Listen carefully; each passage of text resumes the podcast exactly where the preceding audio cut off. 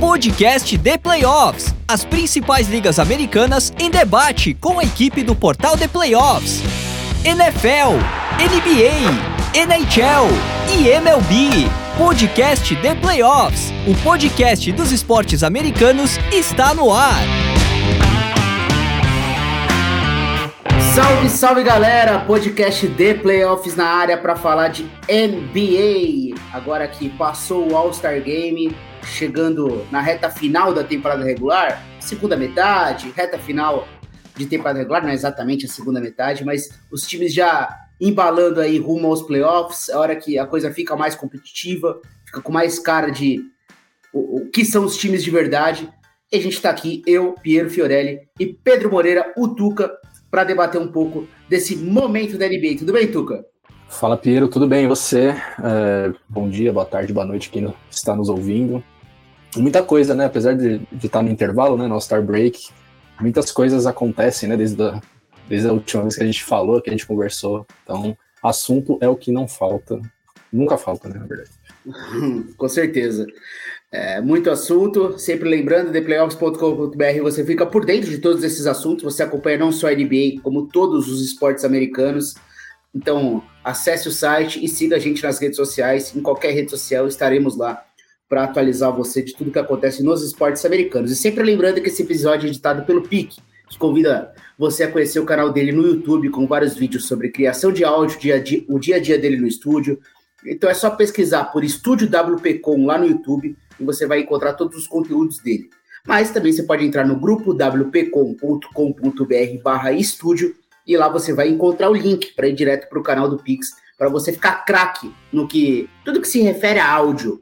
Então vai lá e dá essa moral para o Pix. E se você quiser, se você tem mais dúvidas, tire-as pelo WhatsApp 549 9620 5634. Você encontra todas essas informações na descrição do vídeo.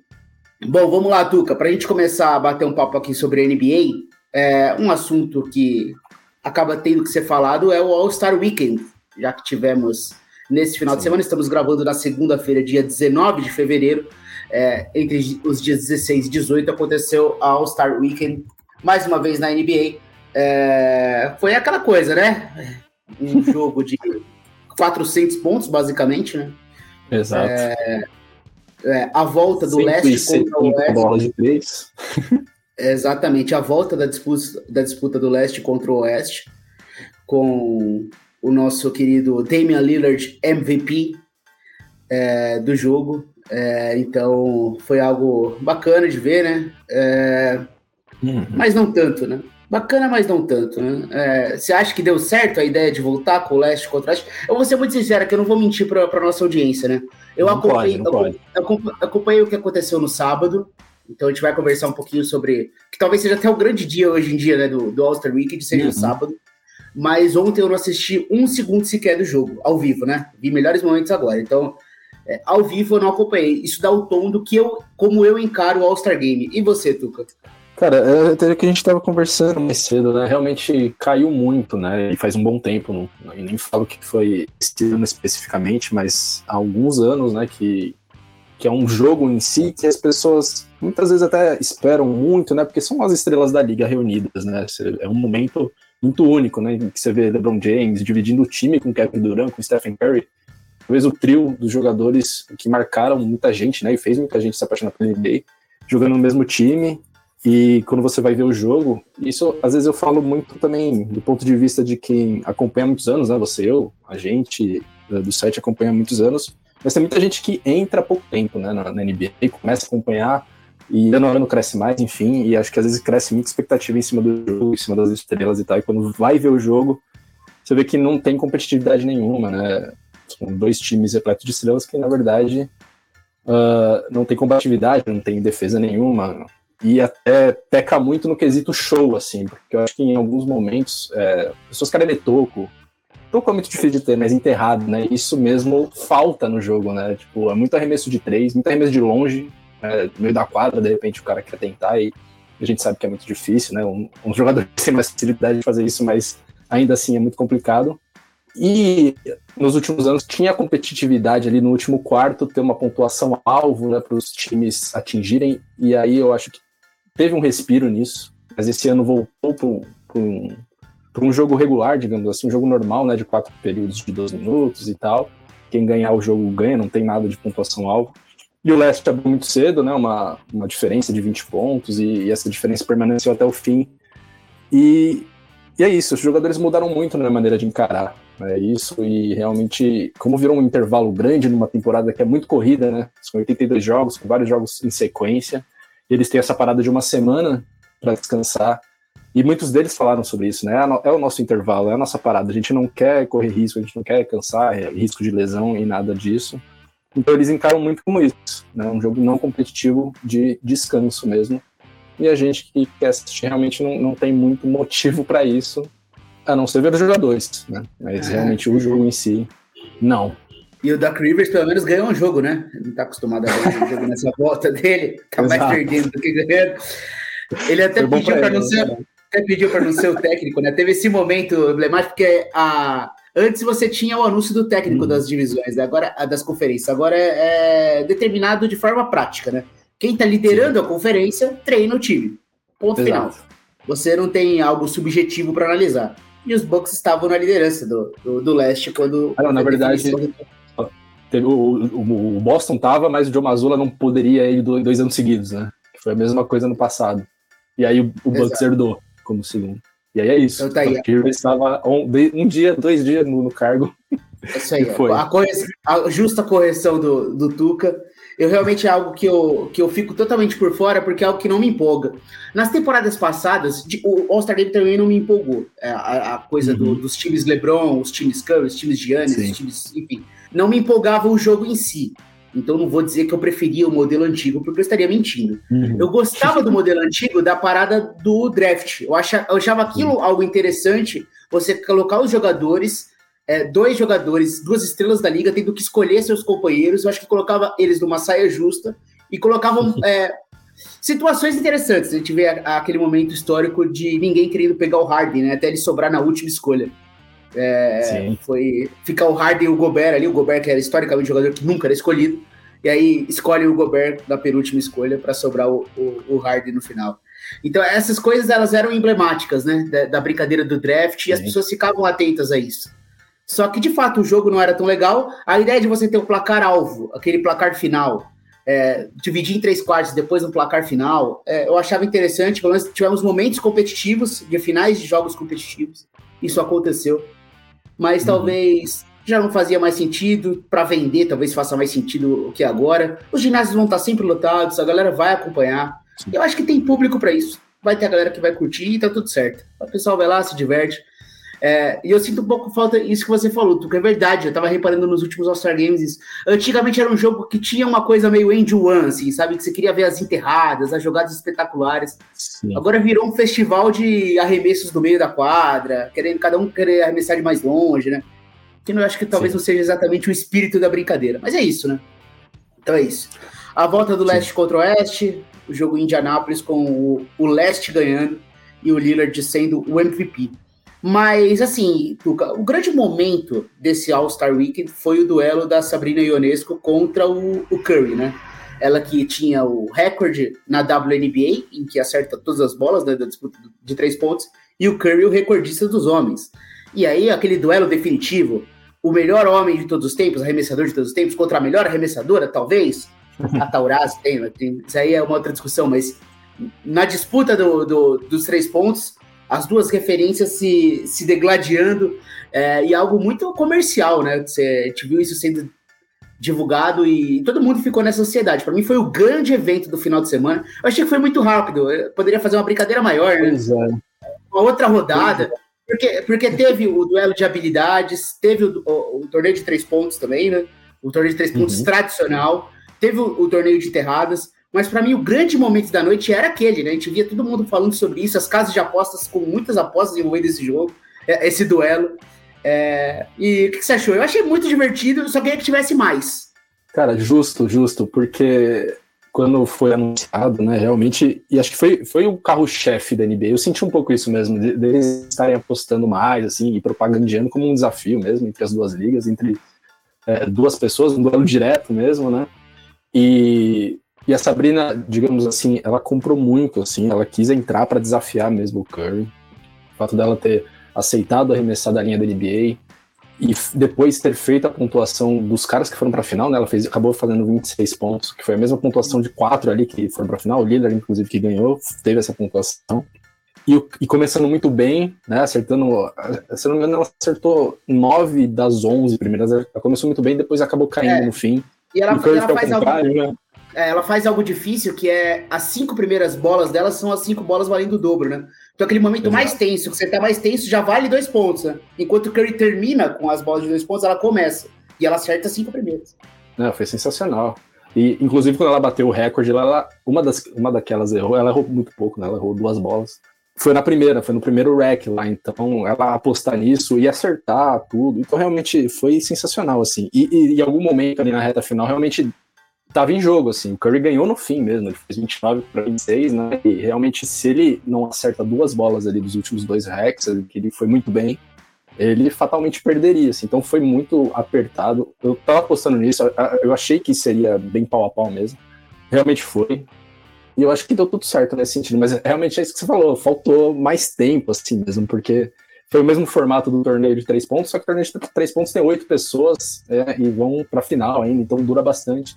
Agora um duelo ali poderia ser melhor de três, talvez. Algumas é. rodadas ali para decidir.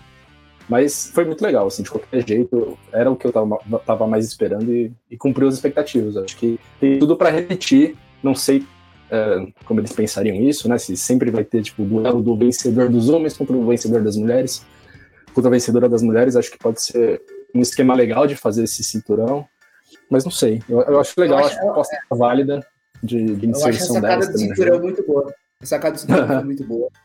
Muito é, o que eu falei, você realmente vendeu o negócio, né? Porque, Sim. obviamente, sempre que você envolve um duelo entre homens e mulheres e comparar homens com mulheres, você tem um discurso nas redes sociais que a gente sabe que ele é muito tóxico também, né? Então. E rolou. Exato. Não, ó, e era inevitável que rolasse. Mas eu acho que foi muito legal a forma como ela encarou e como ele encarou, e de certa forma foi competitivo, foi legal, e eu acho que os dois saem maiores desse, desse duelo, sabe? Foi algo. Foi disputado no tom certo, na minha opinião. Ela, ela topou disputar na, na distância da NBA e ela nem precisava disso, ela poderia estar na distância da WNBA. A única diferença, entre aspas, entre os dois foi que ele jogou com a bola da NBA e ela com a bola da uhum. WNBA, o que também, vamos combinar, aí seria exigir um pouco demais, né? você mudaria tudo para Sabrina ter que arremessar. Então, eu acho que foi interessante isso. E eu concordo com você, Tuca. Acho que foi algo legal, pode ser algo recorrente, de repente. Não sei se talvez com outros nomes, não sei se tem a mesma graça, sabe? Talvez, pô, será é, que. Tem isso. Eu acho que ela com ele era.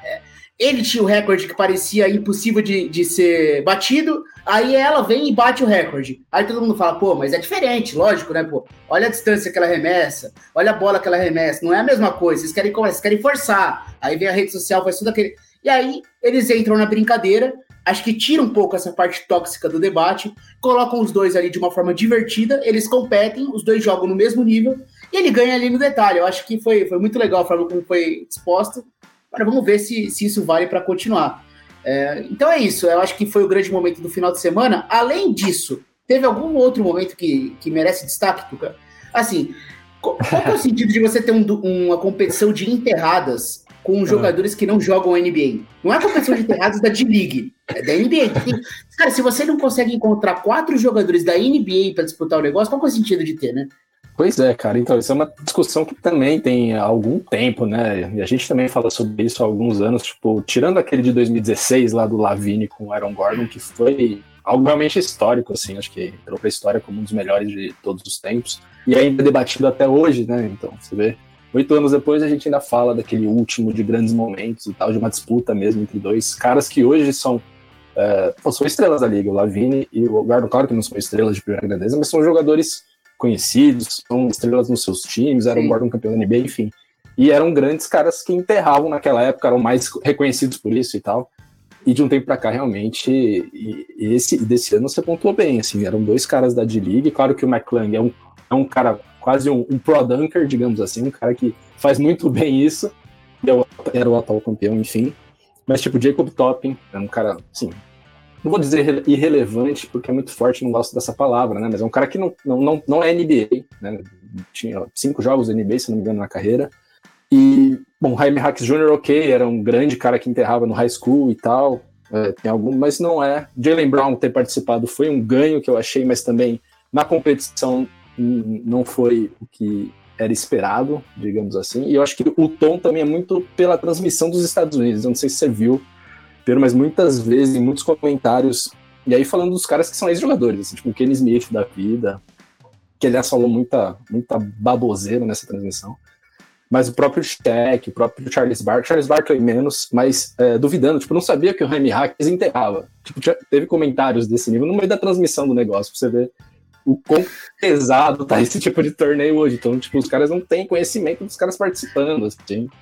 Então, é, realmente. O Shaq, teve muito. que ter coragem, né? Porque se ele, se ele duvidava que enterrava, ainda foi lá para o cara passar por cima dele. Pois é. Muito doido, né? Depois foi corajoso, é. Uma sacada na cabeça. duas vezes, né? Ele foi duas vezes participar. Não, inclusive, é. uma enterrada do Jalen Brown foi um tanto, não vou dizer vergonhosa, mas que ele pulou o Kai Cenat lá, que é um streamer e tal, sentado. O cara já é muito pequeno, já é baixo. Acho que ele é pouco mais alto que o Kevin Hart, por exemplo, e estava sentado. E ele saltou o cara pra enterrar, tipo, o que, que é isso? Né? Tipo, esses dias, esses dias não, faz um tempo Blake Griffin saltou um carro.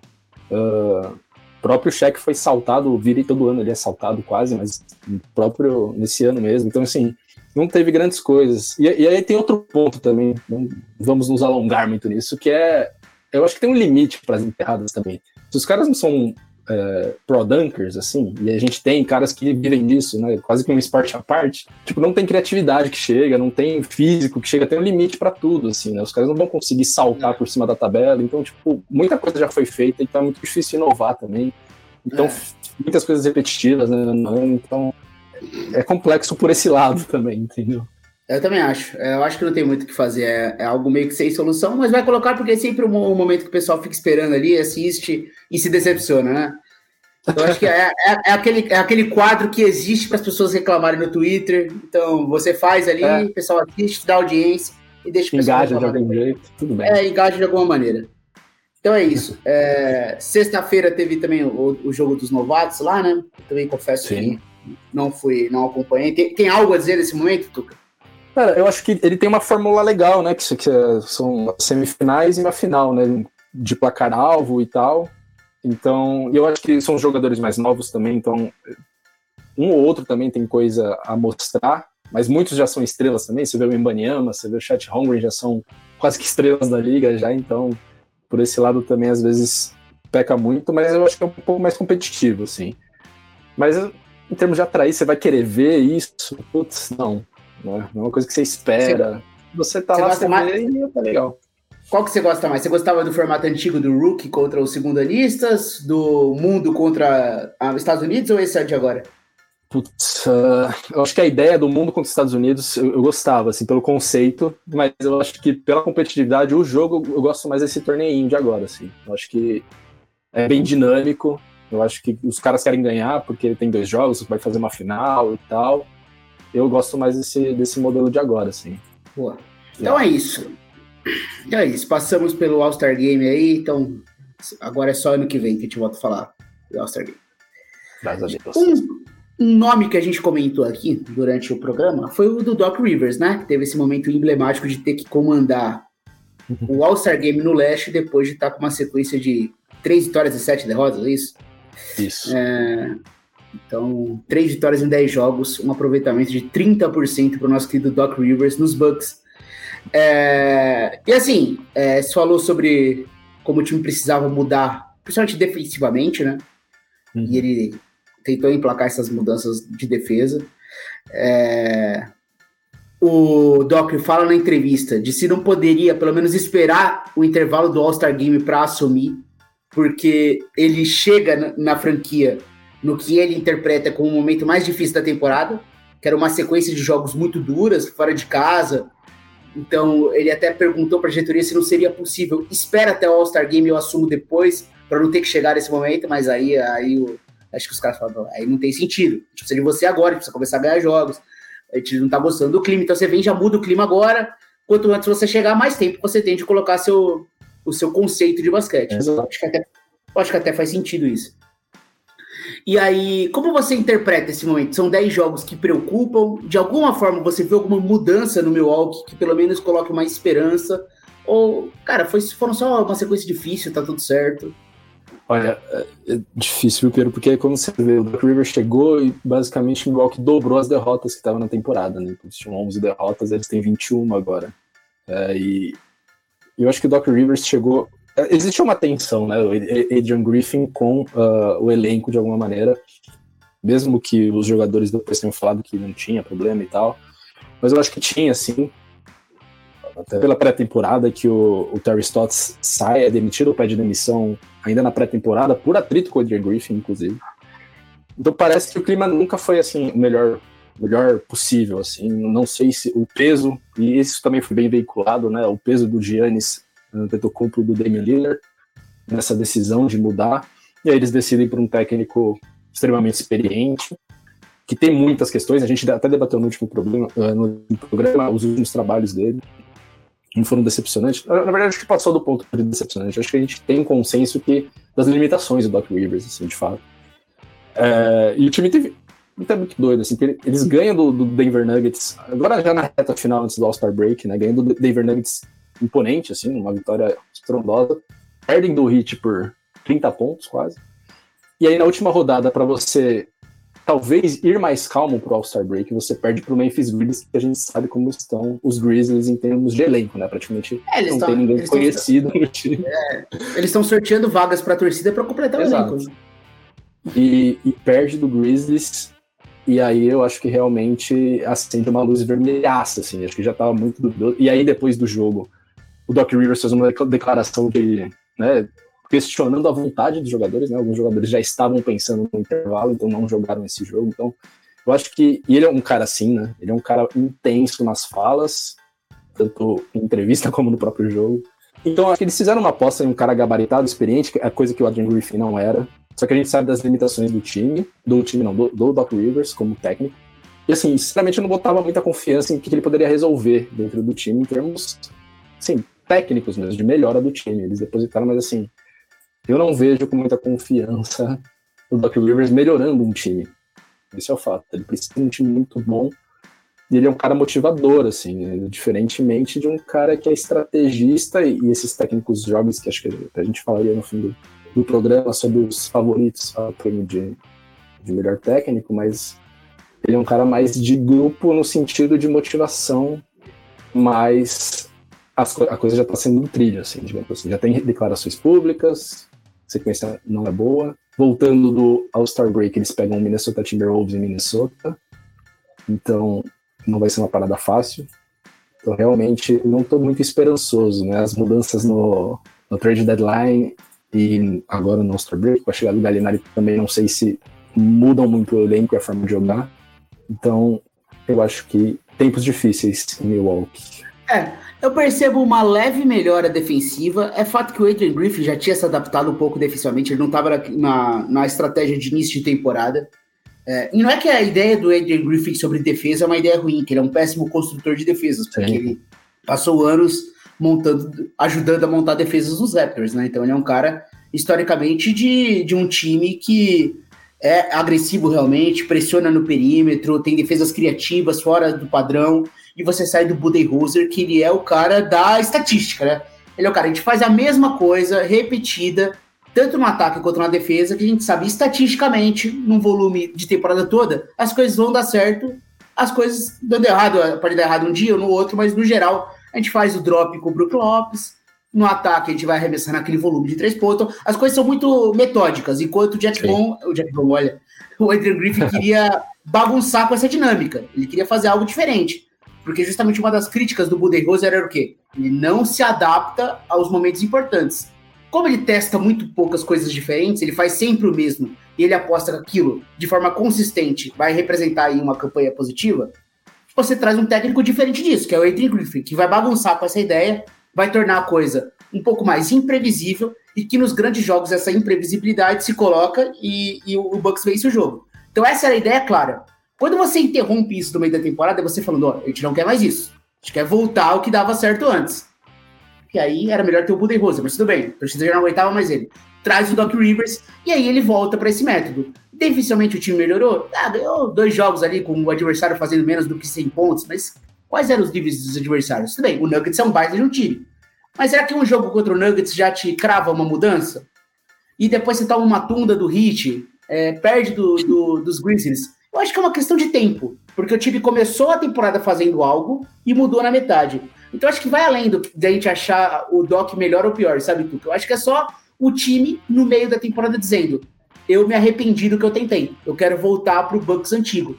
E aí o Bucks antigo não tem mais o Drew Holiday, por exemplo. Você tem o Lillard. Esse Bucks, esse Bucks antigo tem o Middleton, que é um defensor hoje pior do que era antes. O Brook Lopes envelheceu, apesar de ser um grande defensor. Então, esse, essa aposta no estilo antigo, mas são com jogadores que defendem pior do que antes, certo? Então você precisa compensar no ataque. É. São esses pequenos ajustes que o time vai ter que se adaptar. Eu acho que não é extremamente preocupante, porque tem tempo até os playoffs. Eu acho que esse time é muito bom. Mas essa ideia de que o Bucks vai precisar voltar a ser o que era, e isso já é o suficiente para eles ganharem, ela não se sustenta porque o elenco é diferente. Você não vai conseguir defender como você defendia antes. Você defende em drop, beleza. Mas você tem um jogador colocando pressão no perímetro do nível do Joe Holiday? Você não tem mais. Então, eu acho que essas noções vão precisar de uma adaptação. Não é só, ah, vamos voltar para o estilo antigo e pronto. As coisas vão dar certo. Não é bem assim, né? Exatamente. É, você pontuou assim, é, o, o estilo pode voltar, mas as peças você não tem mais, né? E até eles trazem o Beverly mas eu não sei se isso já era uma tentativa, não desesperada, né, mas de recompor um pouco essa defesa de perímetro, de alguma maneira, mas assim, também não dá para apostar nisso, porque o Beverly também não teve minutos é, nessa chegada e não é nada confiável para um time que quer ser campeão, e é isso que o Milwaukee quer ser, né, ele fez os movimentos para ser campeão nessa temporada. E você é. também, que você citou o Chris Middleton, um cara muito difícil nessa temporada que de se manter saudável também. Então, realmente, é um time envelhecido que tá tendo esses problemas também agora. Então, é. muita coisa. Diferente né, é. da época do Budenholzer também, realmente. É, eu, eu, acho que vai partir por muito num all-in aí de Giannis e Lillard sendo espetaculares no ataque, o que eles podem ser, né? Cada vez Sim. jogando mais como dupla, cada vez mais eles se encontrando em quadra, e não sendo os momentos do Lillard e os momentos do Giannis, eles mais envolvidos em lances, os dois juntos, né? Acho que isso é sempre legal o, o Bucks ir adicionando mais, cada vez mais. Eu ainda acho pouco, tem que colocar mais um, um fazendo bloqueio para o outro, os dois envolvidos na mesma jogada, porque é muito difícil parar. Os dois são muito bons. É, e você, essa união de talento, uma dupla desse nível, é muito raro na NBA. Então você não pode desperdiçar isso. E também tem uma questão aí de tempo, né? O Lillard também é um jogador já veterano. Então, será que para a temporada que vem já vai continuar sendo a mesma coisa? Enfim. Mas daria o Milwaukee com 35 vitórias, ainda no terceiro lugar, com uma pequena vantagem para os Knicks é, por enquanto, mantendo o mando de quadra nos playoffs, eu acho que é muito desse tom, né? Pra, na minha opinião, até o final da temporada. É garantir o mando de quadra nos playoffs, quem sabe um segundo lugar, porque o time que tem Giannis e Lillard, a gente espera que pelo menos consiga competir com os Cavs em temporada regular. Então, quem sabe um segundo lugar também, para talvez até ter um duelo mais fácil, mas aí pode vir o Miami, que é uma pedra no sapato. É difícil, cara, de, de prever. O primeiro lugar é basicamente impossível. O Boston vai, Boston é muito tranquilo para a temporada regular. O problema de Boston vai ser lá na frente. Então acho que Milwaukee ah. vai estar nessa briga aí para garantir esse mando de quadra, não continuar perdendo, porque senão a coisa vai ficar complicada, já que o Knicks é um time que quando voltar todo mundo da lesão, eu acho que vai ser muito perigoso. Bom, vamos lá. Se, seguindo aqui, Tuca, é, algo, algo que a gente não falou na semana passada, a gente até falou né, dos jogadores que a, assinariam um contrato de buyout, né? ou seja, pega o salário todo e fica livre no mercado, porque os times não têm interesse em manter esses jogadores nos seus elencos, e aí eles ficam livres no mercado e vão assinando com times normalmente que querem competir por algo nos playoffs. É, e alguns desses jogadores ficaram livres no mercado e assinaram já com novas franquias. A gente tem aqui alguns para a gente comentar no programa. O primeiro é o Gallinari nos Bucks, né, que a gente, o Tuca já até comentou rapidamente sobre a entrada dele em Milwaukee, jogador já de assim, dezenas e dezenas de lesões, mas hum. se tiver saudável pode ajudar. Mas aqui eu, é, eu separei três nomes, Tuca, que pode impactar em times que querem ser perigosos nos playoffs. Kyle Lowry no Philadelphia 76ers. Você gosta da ideia do Lore? Eu acho que o Lore pode ajudar. É, o time ali ao lado do Terence Maxey, é, para jogos de playoffs, um cara veterano, talvez com um papel menor. O Sixers tudo depende de quando o Embiid vai voltar, né, Porque Essa é a grande pergunta: quando e como ele volta. Cara, é, mas... é, isso era uma questão. Ah, desculpa te cortar, Piero, mas. Não, não, vai lá, é isso aí mesmo. É, é, não, ah, é um mais do tipo, três pontinhos, segue aí. segue aí, né?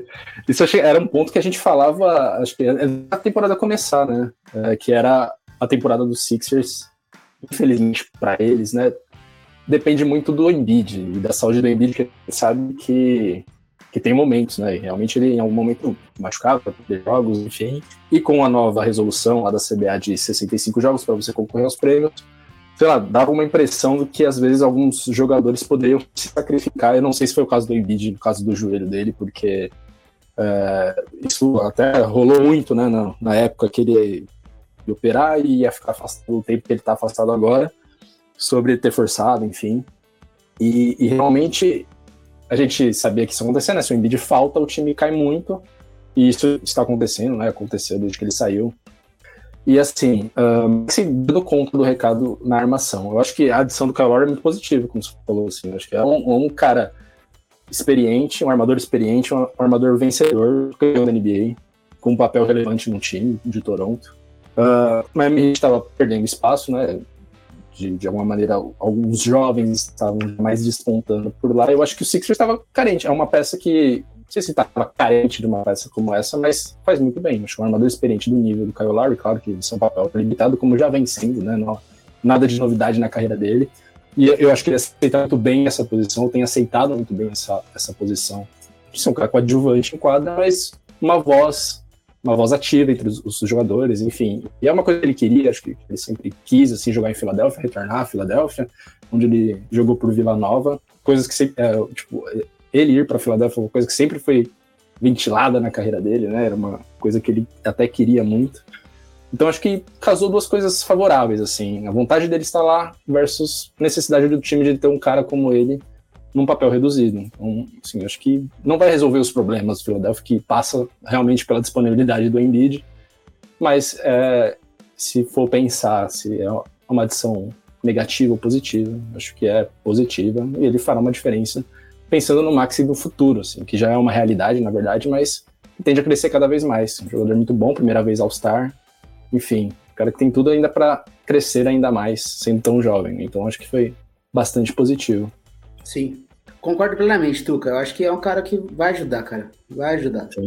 É, vamos lá agora para a gente seguir. Um jogador que, que, também assinou com um candidato, entre aspas, um time que sonha, vai. Um time que uhum. sonha. Os Lakers, os Lakers se sonham e acho que quando você tem LeBron e Anthony Davis e você tá numa fase tão boa, é justo você se permitir sonhar. Eu acho o Lakers um time Nossa. perigoso. Eu me surpreenderia com o Lakers campeão da NBA, mas não é um time que eu gostaria de enfrentar nos playoffs. E eles assinaram com o Tio Id, que é um cara que a gente falou aqui com até bastante no último podcast, na é verdade. Foi. Porque é, um, porque é um jogador que nenhum dos dois aqui particularmente gosta em um time que quer ser campeão, né? É, eu determino para ele um papel muito específico, que é quando as suas estrelas estão no banco e você precisa de alguém que consiga conduzir seu ataque nesses poucos minutos. E o Dewey é esse cara. Mano a mano, consegue criar o próprio arremesso, arremessa bem de três. Eu acho que quando ele tá junto com outras estrelas, sendo um jogador complementar, ele não consegue fazer coisas que de fato melhoram o time. Mas nesse papel, vindo do banco, eu acho que ele tem ali uma pequena participação. Eu não acho que é uma contratação que muda os Lakers de patamar.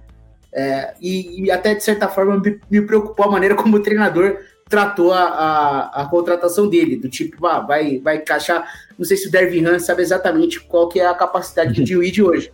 Mas tudo bem, tá lá. Vamos ver como vai fazer, vai, se vai dar certo ou não, se a coisa vai funcionar. É, eu não acho que muda o patamar, mas tudo bem. É sempre bom adicionar mais um jogador bom, né, tu? Ah, acho que sim, acho que é bem nessa linha mesmo, Pedro. É, não vai mudar o patamar, assim, realmente não é um, é um cara que vai fazer dos Lakers um time muito melhor do que já é.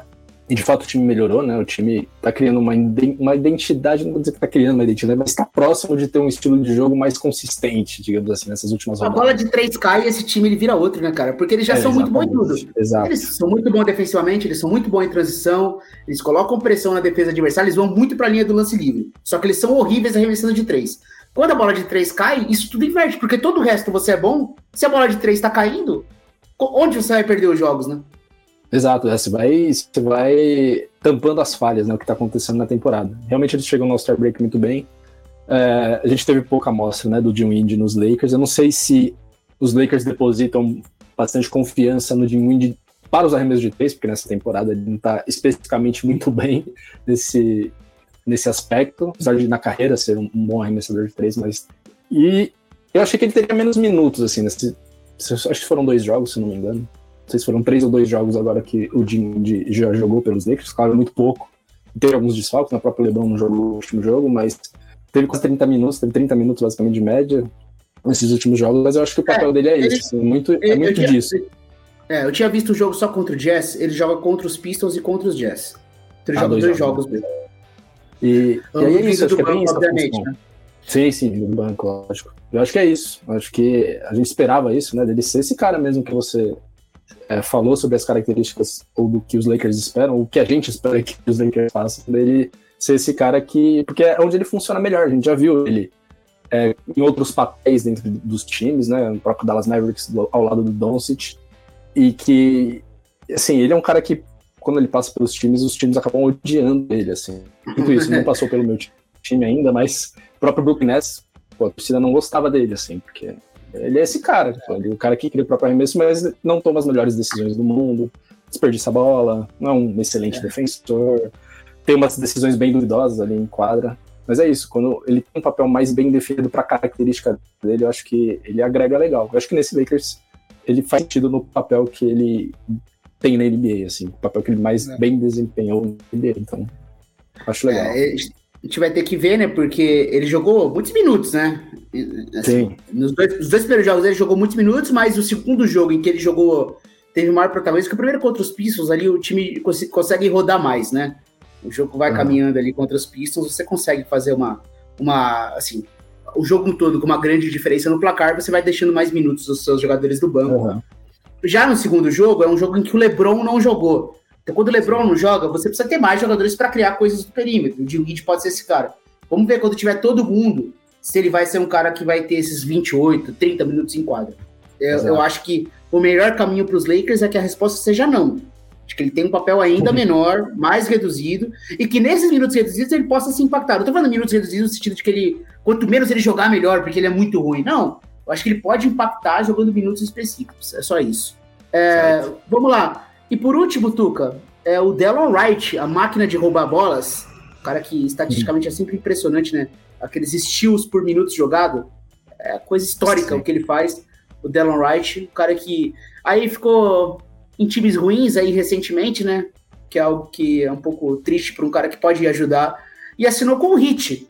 É um cara que entra nessa rotação aí, pode ser legal, né, Tuca? Eu gosto do Delon Wright. Cara, é exatamente o que você falou. É um cara que tinha poucos minutos. Uh, na verdade, não, não, tinha poucos minutos, mas integrou ultimamente times muito ruins, assim, que sempre estiveram na, na, parte de baixo da tabela, assim, sempre sem brigar por nada, assim, saindo do banco, começando como reserva, times muito, assim, em geral, bagunçados também, né? Tem isso. Então, realmente é aquele jogador que estava nos últimos anos jogando por si só, e é isso que você falou, é uma máquina de roubo de bola, e agora integrando um time bem mais consolidado, com uma vou falar cultura, mas é isso, né? Hit culture mesmo. Com uma cultura que acho que ele se encaixa perfeitamente, assim. Miami Heat perdendo o Kyle Lowry como um armador uh, veterano, enfim, que teve boa participação nas últimas temporadas, mas já um veteranaço que tá com outras, uh, outros aspectos para contribuir num time. Acho que o Delon é um cara que impacta mais no jogo jogado mesmo. E acho que no Hit Alex Poster vai encontrar um papel específico para ele nesse sentido de ser um armador defensivo, mais focado nisso, mas é um cara que pô, cuida bem da bola. Ele é um armador que, assim, eu acho bastante subestimado mesmo, assim. Claro que não é ninguém de segunda prateleira, falando entre os nomes mais ou menos do nível dele de jogador de composição de elenco mesmo, de rotação, eu acho que ele é um cara bastante subestimado que tem muito a contribuir dos dois lados da quadra, assim, inclusive pontuando também que ele consegue. Então, achei uma baita aquisição e acho que dentro de um time como o Miami Heat, que tem um elenco consolidado de um técnico de décadas, eu acho que ele tem muito a impactar. Eu acho que foi um belo de um acerto pensando no mercado buyout para o Miami Heat. Pois é, é, e é, é o que você falou, né? Se pegar a carreira dele, em que time de fato ele jogou num time competitivo bom de verdade, né? E tem um é. papel ali, né? Não muito tem. raro, cara. Muito raro. Ele, eh, você vai lembrar do Raptors dele, do começo ali, né? Em que de fato o time era bom, mas ele já com, ainda com papel reduzido. Depois que ele se firmou na liga, vamos lá, colocar 2018 para frente, depois ele já não consegue jogar mais em times que de fato tem alguma esperança, né? Então vamos ver Sim. aqui nesse hit. Não, não sei se é o caso desse hit também, né? O hit é sempre uma. o hit, a gente descobre o nível do hit quando começa os playoffs. Até lá a gente não sabe. Porque tudo parece meio feio. Você fala, cara, que... cara não, é, não é um time divertido de assistir em temporada regular. Definitivamente não é. O Jaime Haskins é legal, lógico. Tem jogos bons do, do Adebayo, do, do Jimmy Butler, mas o, o Heat não é um time que você para pra ver na temporada regular. Normalmente é um jogo truncado, feio o ataque e as coisas não acontecem é tudo meio maluco, e aí chega nos playoffs eles se transformam. Então, vamos ver com o Delon Wright é um cara que vai ajudar ou não. Bom, para a gente caminhar aqui, Tuca, é... uma notícia do dia foi a demissão do Jack Vaughn, o Vaughn, do Brooklyn Nets. É, é, sempre o cara que é difícil de você fazer a pronúncia, né? Porque escreve Valgni, só que aí a pronúncia é, você faz uma coisa meio francesa. É, meio nasalado. Tá meio nasalado, é. Cara, o time, o time não é ruim, mas também não é bom, né? E, o Ben Simmons nunca joga, só se machuca. Não é um time fácil de você treinar exatamente, né? Você não tem uma estrela muito clara. Eu sou o maior fã do mundo do Michael Bridges, um dos meus jogadores favoritos na NBA. Tenho muita saudade dele no Phoenix Suns mesmo, um dos caras que eu mais gostei na vida. Só que ele não é exatamente o cara para ser o número um de uma franquia. Ele tá ali sendo o número um.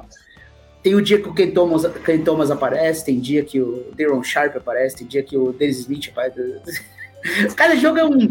Cada jogo é um jogo, um cara que vai lá e faz uma gracinha. O Kevin Johnson vai acertar seus arremessos um dia. O Lonnie Walker tem os jogos dele também. Mas, é, cara, é um elenco de bons jogadores, mas nada muito impressionante, né? Tem o, o MVP da, da, da Copa do Mundo, Dennis Schroeder chegando agora também. Cara, é difícil. Você acha justa a demissão? É que é muito difícil falar de demissão justa na NBA, né? Como que a gente pode falar sobre demissão justa se não, não tá internamente lá, né? Só que eu acho que o time Exato. tá exatamente na posição que eu esperava que eles estariam. Décimo primeiro do leste.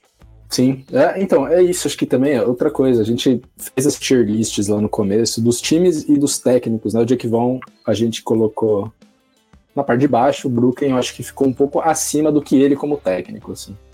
Eu acho que é bem isso, porque Uh, o time vem numa série horrível, né? Muitas derrotas nas últimas uh, rodadas até o All-Star Break. Começou bem melhor do que tá agora.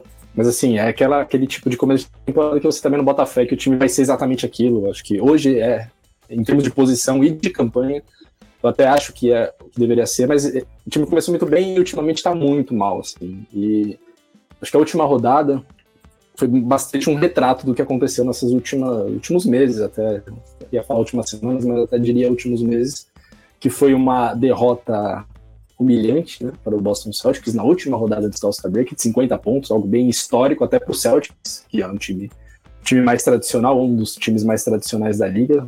Uma vitória por 50 pontos não é algo corriqueiro nem para o Celtics. E, e, bom, muitas coisas foram faladas depois disso, né? O próprio Michael Bridges, é. que é o cara do time, né? O craque do time e a voz. E, vou dizer que ele fala muito, mas ele é sempre um cara que dá muita entrevista, né? Participa de muitos podcasts, ele tá sempre se comunicando com, com a mídia, né? E falou que muitas coisas estão erradas, enfim, 50 é o, Augusto, é, o, é o Augusto Melo da NBA, né? Gosta de microfone.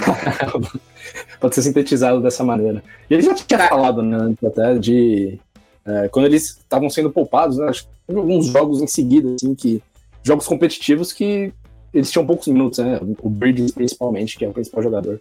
Então, Sim. algumas coisas já estão sendo faladas há algum tempo de atrito entre jogadores e o técnico, assim. Então, acho que essa sequência horrível é. foi meio que a pá de cal para um trabalho que realmente acho que poderia ser melhor, né? Acho que o time é, é assim, jogar melhor. Não digo nem em é. termos de posição na tabela e campanha, mas é, jogar melhor daria. Assim, umas coisas meio vexatórias é. nesses últimos tempos.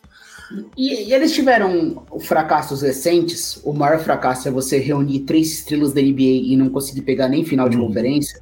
É, um pouco de azar, e eu acho que, sinceramente, qual é a culpa real deles, né, cara? É complicado. Mas acho que a uhum. culpa, a culpa, em termos práticos, foi você pegar esse elenco que era muito difícil de você administrar, por mais que o Duran e o Kyrie Irving sejam amigos, o Kyrie Irving não é um cara fácil, e o James Harden chegando, e você colocar o Steve Nash para comandar. Eu amo Steve Nash, mas eu acho que é sempre algo que você tem que pensar com mais cuidado. Se você reúne tantas estrelas, você pensar com cuidado na escolha do seu técnico. Eu acho que isso foi um erro. Mas em termos de montagem de elenco, o que você pode querer mais do que eles fizeram? Eles colocaram três estrelas juntos, tinha um pivô promissor que era o Claxton, tinha ótimos arremessadores dentro do elenco para você completar esse quinteto. Sim. Cara, a, a montagem de elenco foi perfeita. E aí e tiveram que ficar dançando ali com os problemas que tinham no elenco, os jogadores querendo sair. Tudo bem, ah, a gente pode falar, talvez tenha alguma coisa de ambiente aí que eles não conseguiram criar. Mas, cara, eu não sei se você dá para julgar tanto assim. E de certa forma, eu acho que o Tsai, ele tá agora querendo voltar rapidamente a ter um time de estrelas. Porque ele, ele, ele queria que Brooklyn, para competir ali né, em Nova York, precisa de grandes estrelas. Ele montou isso, teve que se desfazer rapidamente. Eu acho que ele quer acelerar o processo de novo. Tanto que nas conversas do Lillard, na troca, o Nets era um time Sim. muito falado. Exato. E eu acho que o, Net, o Nets ele assumiu, ele pegou essa, é, principalmente as picks da troca do, do Duran, tem um pouquinho aí ainda de, de vestígio dos outros dois, também do, do, do Kairi, do, do, enfim. Eu acho que ali o, o, o, Nets eles querem acelerar o processo, eles querem começar a ganhar de novo e já fazer uma troca nessa próxima off-season, já voltar com estrelas pro elenco. Então talvez seja um pouco disso, dessa expectativa do, do Von. Interpretaram que não é ele esse treinador, o ambiente criado ali não é um ambiente que está atraindo estrelas, e talvez fazer a mudança nesse caminho. Eu acho que o Nets vai ser um time muito agressivo nas próximas off-seasons. Eles vão de novo tentar trazer novas estrelas.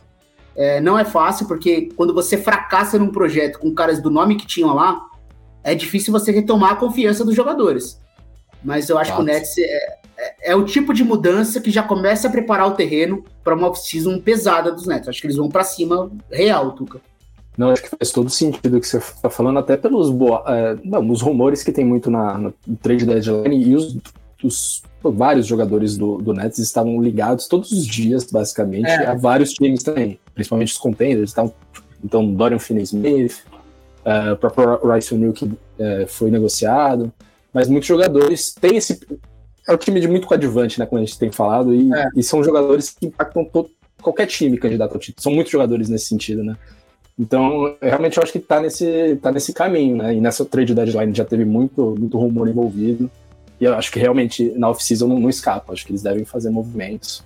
E acho que esse pensamento é bem válido que você, tem sobre o que o Tsai pensa sobre retomar essa, esse caminho de ter um time diferente do que é agora, retomar aquele caminho do, do time de estrelas. Mas é isso que você falou. A questão da confiança né, num mercado como esse é muito grande mesmo. Mesmo você estando em Nova York e tal, mas se você fracassa num projeto daqueles, os caras já não, não olham como olharam naquela época, né? Então realmente complica. Mas, enfim, veremos. É, a gente vê quanto que demorou pro Clippers conseguir construir isso, né? Eu acho que essa temporada tá sendo a temporada. E assim, a temporada não acabou ainda, tá na metade, né? Tem que esperar acabar para ver como vai. Mas os Clippers, olha quantos anos que eles estão reunindo estrelas lá e as coisas não acontecem, cara. É, é, é complicado. Isso aí de tamanho, de consistência de franquia, é algo que impacta realmente. Quando você contrata estrelas que são maiores do que sua franquia, é difícil de você controlar.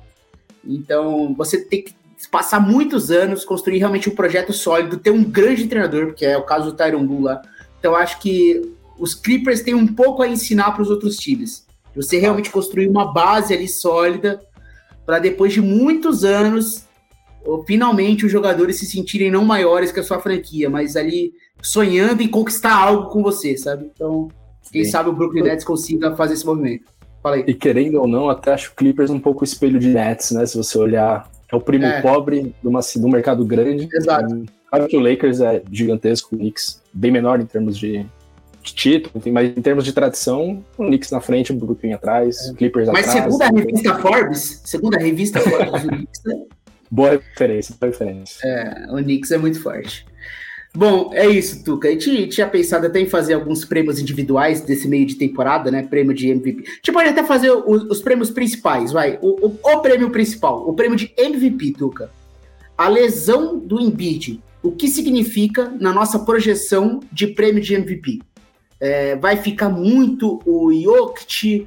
Você acha que essa segunda metade de temporada, como ele é um cara que se machuca muito pouco e joga todos os jogos, ele vai ter consistência de números o suficiente para chegar lá na reta final e ganhar, enquanto os adversários vão oscilar? Ou você vê um candidato real ali, o Giannis, de repente, embalando na segunda metade de temporada, um próprio tempo, um, um, Ah, um Shine, um Shine. Cara, sabe que, que se fosse falar um nome assim, não pra apostar, mas eu falaria o Shea, viu? Porque é aquela coisa, né? Um, um cara jovem, nova cara da liga, levando um time a ser um dos melhores da, da temporada, com números muito bons dos dois lados da quadra também. Acho que muita gente às vezes não olha pro lado defensivo do Shea, mas ele lidera a liga em roubos de bola, por exemplo, mas não só isso. Eu achei ele um cara bem completo. Assim, mas. ah, então, se fosse para dar um voto, eu daria, daria nele. Mas acho que tá- tem, tem alguns nomes aí. Acho que ele tá pouco afunilado, assim. E são esses nomes que você falou mesmo. Acho que Giannis, Jokic, o Tatum. Colocaria até o Doncic, mas acho que o Dallas tá muito, muito abaixo desses times, né? E, e acho que isso tem um peso grande também. Então, mas acho que tá, tá- tá equilibrado com a saída do Embiid, sim. Mas eu go- gostaria Cara, do Shea. Eu, assim, eu, eu acho que o Shea ele é um candidato real hoje, mas quando eu penso em projeção até o final da temporada, cara, o, o Jokic ele é muito raro, mano. Parece que o Ele é também não é tanto de se machucar, né? Necessariamente ter lesões. Ele ficou fora de Uhum. temporadas aí de, com lesões meio. O Thunder tirava ele da temporada pro time perder, né? É, mas ele vai Sim, jogar sim. os jogos. Agora o Jokic, cara, toda noite ele vai te entregar os números. Aí quando chegar lá no final da temporada, você olha pros números e você fala: o que, que eu vou fazer com isso? Isso é foda, né? Você tem Então, razão, é. você tem total razão. Eu, eu sou só um, um pouco amargurado pela. ah, como eu posso dizer? A rotatividade do prêmio de- me deixa mais animado, assim. Gostaria de mais mãos. Mas assim, o que realmente é, é difícil. Difícil colocar ele fora e pensar que ele não vai vencer de novo. né? Sim, é isso aí. Bom, valeu, Tuca. Um abraço pra você. Foi, foi sempre, sempre muito bom, né? Fazer um podcast aqui. Até, até semana que vem. Tamo junto, Piero. E é isso, temporada volta na quinta-feira. E aí agora pra valer, né? Agora os times que. O próprio Miami Heat que a gente falou, né? Tinha um time que talvez acelere. E os times aceleram agora, né? Então, agora é bom, de- bom demais. Isso aí, a coisa vai ficar boa. Agora é foco total na NBA, né? Você que também é um Sim. fã de NFL, tá nessa ressaca aí do show americano. Cola aí com a NBA, o nosso podcast vai atualizando você de tudo que acontece no mundo da bola laranja. Sempre lembrando que esse episódio foi editado pelo Pix, que convida você a conhecer o canal dele no YouTube, com vários vídeos sobre edição e o dia a dia dele no estúdio. Então, se você quiser saber tudo sobre áudio e edição de áudio, fale com o Pix. É só pesquisar por Estúdio WPcom no YouTube. E lá você vai encontrar os, os conteúdos. Mas se você preferir, acesse o site grupowpcom.com.br barra estúdio. Para mais dúvidas, WhatsApp 54 99620 5634. Valeu, gente. Um abraço e até a próxima.